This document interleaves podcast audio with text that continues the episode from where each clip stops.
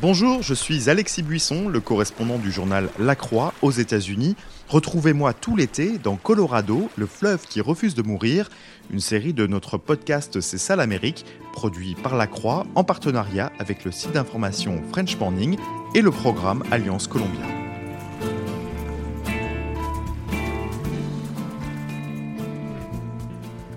Un dimanche matin à Casa Grande, c'est comment dire plutôt calme. C'est une petite ville, petite entre guillemets, de 55 000 habitants, à une heure de Phoenix, la capitale de l'Arizona. Disons-le, il n'y a pas grand-chose à faire ni à voir. Son centre-ville est très impersonnel, avec quelques hôtels, des restaurants et des stations-service. Ce qui m'intéresse, ce n'est pas vraiment la ville, ce sont tous les champs qui se trouvent à l'extérieur. Le fleuve Colorado est essentiel pour l'agriculture dans tout le sud-ouest américain. Sans lui et ses affluents, la région ne pourrait nourrir le reste du pays. On y fait pousser des salades, du coton, du maïs et d'autres céréales nécessaires à l'alimentation du bétail. Une grande partie de cette activité se déroule en Arizona, un État où l'agriculture représente 23 milliards de dollars. Et cette économie ne saurait pas se caler sans des endroits comme Casa Grande. En effet, elle est l'une des villes principales du comté de Pinal, ou Pinal County, un territoire rural avec une longue tradition agricole. Ce comté est en tête de plusieurs classements. Premier de l'Arizona pour la production d'orge et de coton, deuxième pour la luzerne et le blé. Il se targue aussi d'abriter l'un des derniers ranchs de moutons, où les bergers traversent une partie de l'État à pied avec leurs troupeaux pendant l'été, en direction de la fraîcheur des montagnes. En 2019, Pinal County se plaçait parmi les comtés du pays avec les plus forts revenus agricoles. Ici, on est loin du fleuve Colorado. Casa Grande se trouve à plus de 3 heures de voiture à l'est du fleuve. C'est l'un de ses affluents, la Gila River, qui fournit de l'eau à la région.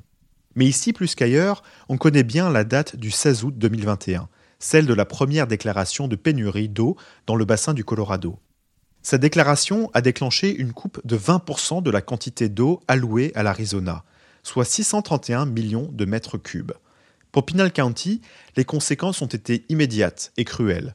Comme l'agriculture consomme une grande partie de l'eau, les 900 fermes du comté ont été les premières touchées. Lors de mon voyage le long du Colorado, j'ai rencontré beaucoup de gens qui m'ont dit que les agriculteurs étaient en grande partie responsables de la crise de l'eau. Ils ne veulent pas se réinventer ou renoncer à leur culture très consommatrice en eau, m'a-t-on dit. J'ai voulu me rendre à Casa Grande pour voir quelle était la réalité sur le terrain, leur réalité.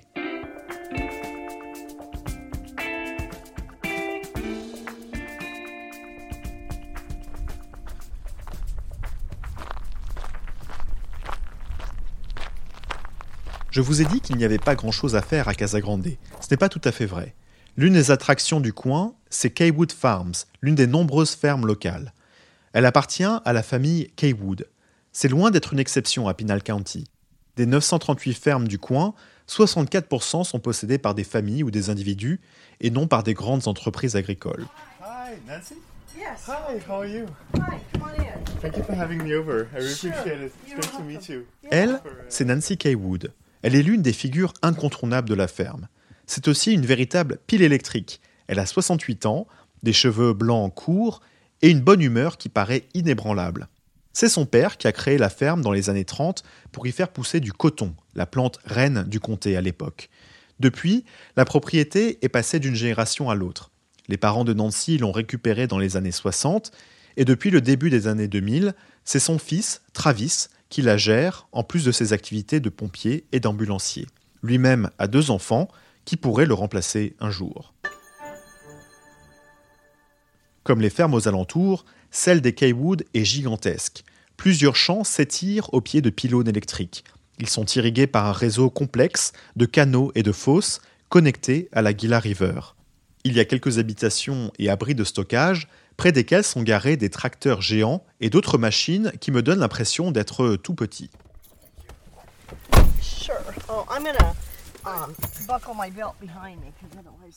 Nancy m'embarque dans sa Jeep pour me montrer quelque chose. Elle s'arrête un peu plus loin devant un champ de luzerne. Il ressemble de loin à un grand rectangle vert, mais en se rapprochant, je constate qu'il est en réalité troué de parcelles asséchées. Nancy Kaywood.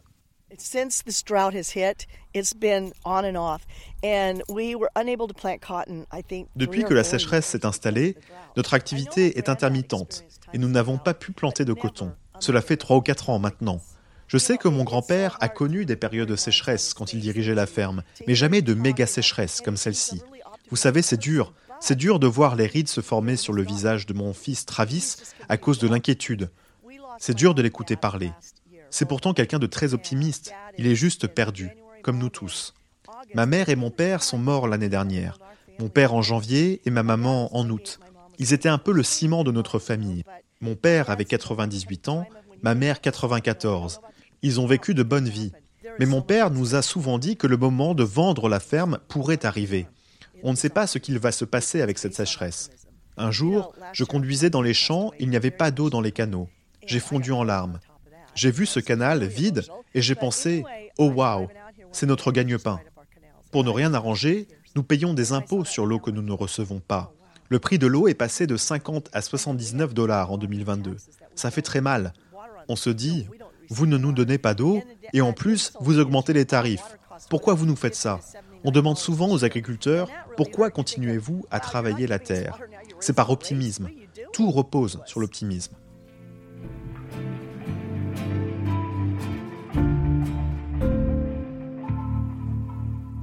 Quand on parle des problèmes du fleuve Colorado, il est facile de se perdre dans les chiffres. Mais ces pénuries, c'est avant tout beaucoup d'angoisse.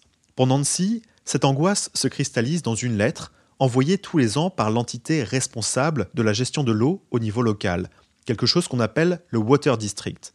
Cette lettre indique aux agriculteurs la quantité d'eau dont ils pourront bénéficier pendant l'année. Pour Nancy comme pour les autres, les chiffres se sont réduits avec le temps, au point où elle a dû choisir de mettre des champs en jachère.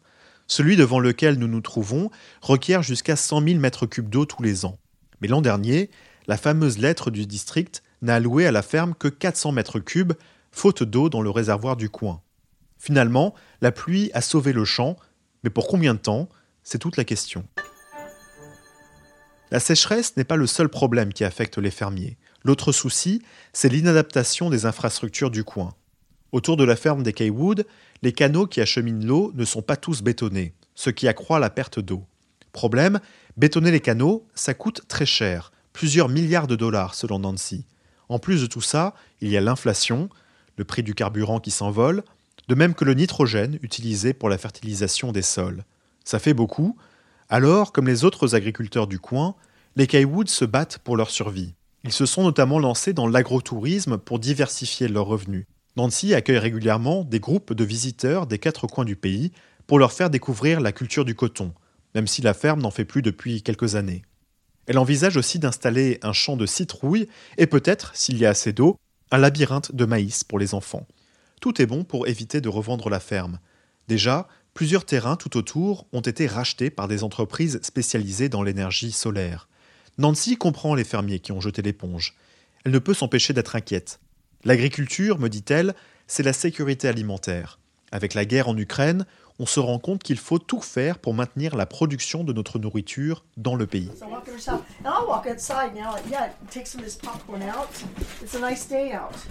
Vers midi, justement, les visiteurs du jour commencent à arriver à la ferme. Nancy les accueille avec des sachets de pop-corn fait maison. Après leur avoir montré les véhicules utilisés pour ramasser, trier et empaqueter le coton, elle emmène le groupe dans un petit local pour parler de l'histoire de sa ferme, mais aussi de la sécheresse. À la fin de son exposé, je remarque que Nancy n'a pas prononcé les mots changement climatique.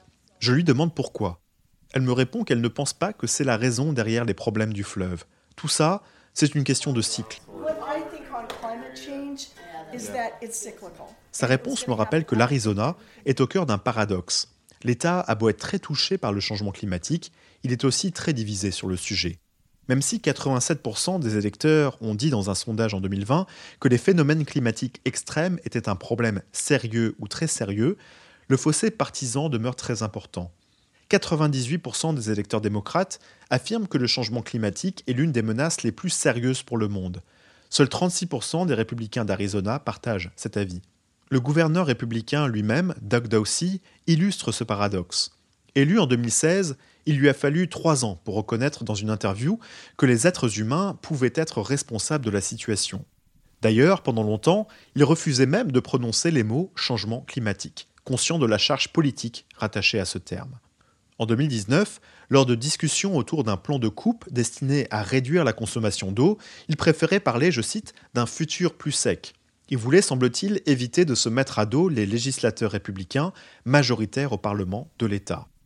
À l'époque, un journaliste lui avait demandé directement pourquoi son bureau n'utilisait pas l'expression changement climatique. Il a répondu, je cite, Nous parlons spécifiquement d'eau, et quand il y a moins d'eau, ça veut dire qu'il fera plus sec.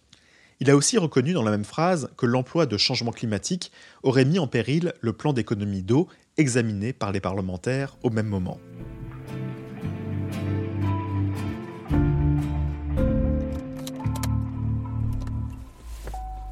Je remercie Nancy, c'est l'heure pour moi de changer de décor. J'ai voulu rencontrer des agriculteurs qui ont fait le pari de changer leur méthode de travail pour économiser de l'eau. Je suis allé à Camp Verde, une ville rurale située beaucoup plus au nord, toujours dans l'Arizona. Camp Verde se trouve le long de la Verde River, un affluent du fleuve Colorado dont dépendent 4 millions de personnes. La rivière s'est asséchée par endroits à cause des diversions d'eau construites pour alimenter les champs environnants et de la croissance démographique rapide de l'agglomération de Phoenix, plus au sud. Sous terre, le pompage des nappes phréatiques s'est également accru. Ici, la culture de maïs et de luzerne prédomine, mais agriculteurs et associations environnementales ont relevé un pari travailler main dans la main pour se lancer dans la production d'orge, la céréale qui entre dans la fabrication de la bière. Pourquoi? Tout simplement parce que l'orge consomme beaucoup moins d'eau, 1200 mètres cubes par an contre le double pour le maïs et 4 fois plus pour la luzerne. Autre avantage, elle consomme de l'eau au bon moment, à savoir pendant l'hiver et le printemps, quand la Verde River est à son plus haut niveau, ce n'est pas le cas du coton ou de la luzerne, par exemple. Celles-ci sont plantées avant l'été et ajoutent donc de la pression sur le cours d'eau au moment où ces niveaux sont bas. Ça menace au passage les plantes, les poissons et les oiseaux et tout l'écosystème qui dépend de la rivière. Pour remporter ce pari, il ne suffisait pas simplement de faire pousser de l'orge. Il fallait aussi créer de toutes pièces une nouvelle filière économique pour pouvoir vendre la production. C'est ainsi que des entrepreneurs du coin ont pris l'initiative de construire une malterie pour transformer l'orge et la préparer pour faire de la bière. Bière qui est ensuite vendue dans plusieurs bars de Phoenix.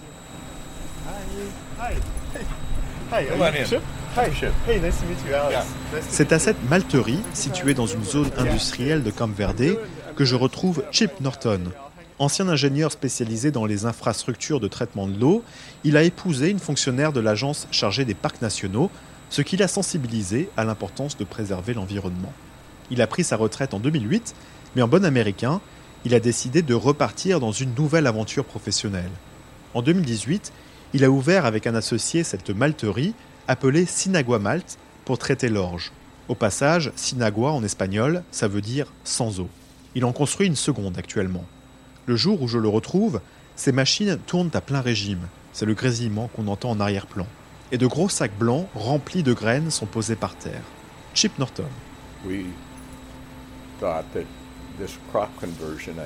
Ce projet de conversion des cultures est bénéfique pour la conservation de l'eau, mais nous devions surtout créer un marché pour que ce projet soit viable sur le plan économique. C'est donc ce que nous avons fait au travers de cette expérience pilote. Je ne pense pas que ce soit une solution miracle. En réalité, c'est un tout. Dans le travail de protection de l'environnement, il faut souvent faire plein de choses différentes, toutes importantes, pour obtenir un résultat. Dans ce cas-ci, nous voulions créer du lien entre agriculteurs, tout en améliorant l'efficacité de l'irrigation et la conversion des cultures. Nous voulions aussi créer un produit agricole, un produit qui permet aux agriculteurs de gagner leur vie, de soutenir les zones rurales, tout en satisfaisant les demandes des habitants des grandes villes qui veulent acheter ce produit pour aider les agriculteurs et réduire la consommation d'eau. Avoir l'impression de sauver une rivière en levant le coude et en appréciant une bonne bière, c'est l'un des efforts environnementaux les plus faciles à faire. Un peu plus tard dans la journée, on est rejoint par Zach Hauser et Kim Schoeneck. Ils sont les deux autres maillons de la chaîne. Jeune agriculteur, Zach gère la plus grosse ferme locale, Hauser Hauser. Il fait partie de ceux qui se sont mis à la culture de l'orge. Kim travaille pour sa part au Nature Conservancy, l'association environnementale à l'origine du projet. Elle s'est installée dans la région en 2008 pour réfléchir à des manières innovantes de sauver la Verde River de l'assèchement. Après avoir travaillé avec les Hauser sur de nouvelles méthodes d'irrigation pour économiser l'eau, elle leur a proposé de convertir progressivement leurs plants de maïs et de luzerne en orge. Ils ont commencé par une petite surface en 2017, 6 hectares. Cette année, ils en cultivent plus de 68. Kim Schoeneck.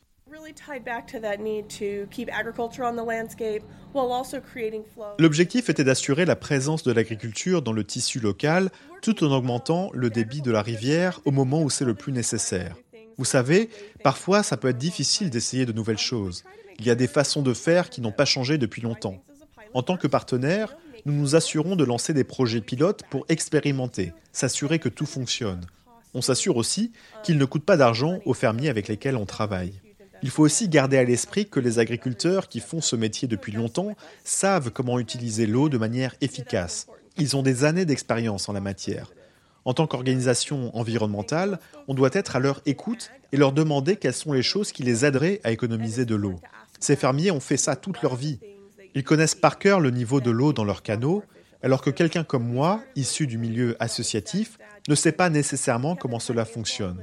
Il faut donc s'écouter comprendre quelles sont les solutions et voir comment nos objectifs et nos valeurs peuvent s'accorder. Pour Zach Hauser, cette transition vers l'orge valait le coup. Pour nous, c'était du gagnant-gagnant. L'orge de brasserie vaut plus d'argent que d'autres types d'orge. Ça veut dire que c'est une solution viable sur le plan économique. C'est bien sûr important pour nous car nos coûts d'opération sont élevés. En plus, l'irrigation pour l'orge est terminée au 1er juin. À cette date-là, on voit d'habitude le niveau de la rivière baisser. En gros, nous utilisons l'eau au moment où il y en a le plus et nous n'en utilisons pas pendant l'été quand il y en a moins. Le timing est donc très bon. Préserver l'eau est notre priorité numéro 1. C'est le poumon de la région. Sans rivière, il n'y aurait pas d'agriculture. C'est pour ça que nous croyons que nous devons faire notre part du travail pour maintenir le débit de la rivière tout en continuant à travailler la terre. Car nous voulons continuer à gagner notre vie. Nous voulons faire les deux choses à la fois, protéger la rivière et continuer de travailler.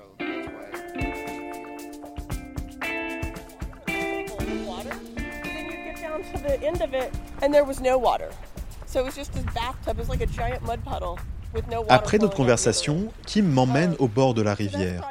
J'ai l'impression d'être dans un petit cocon de verdure. Il y a beaucoup d'arbres et d'herbes, et comme il vient de pleuvoir, je marche dans la gadoue.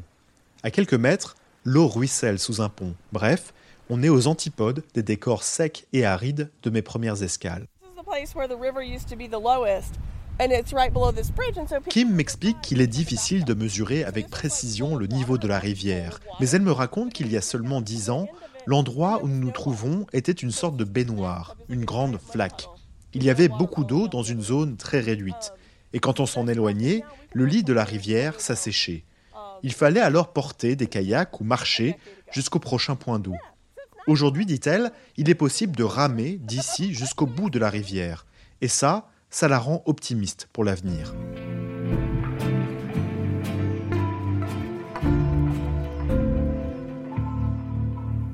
Bien sûr, ce n'est pas uniquement le résultat du développement de l'orge, c'est la conséquence de toutes les techniques de conservation d'eau testées ces dernières années de l'installation de nouvelles portes sur les canaux jusqu'au développement de solutions de stockage de l'eau. Mais ce que Kim, Zach et Chip ont réussi à faire autour de l'orge est remarquable. Ils sont parvenus à créer un embryon d'écosystème autour d'une céréale peu répandue dans la région. Peut-on dupliquer ce modèle ailleurs le long du Colorado, avec d'autres cultures, d'autres méthodes? C'est possible, mais créer toute une filière prend du temps et beaucoup de moyens. Au-delà, l'exemple de Kim, Zach et Chip nous montre qu'il faut que chacun soit prêt à tenter quelque chose de nouveau, prendre un risque, même financier. C'est une question de timing et de personnalité. Réunir toutes ces conditions est difficile, mais rassembler des gens d'horizons différents autour d'un même but, c'est aussi ça, la magie du Colorado.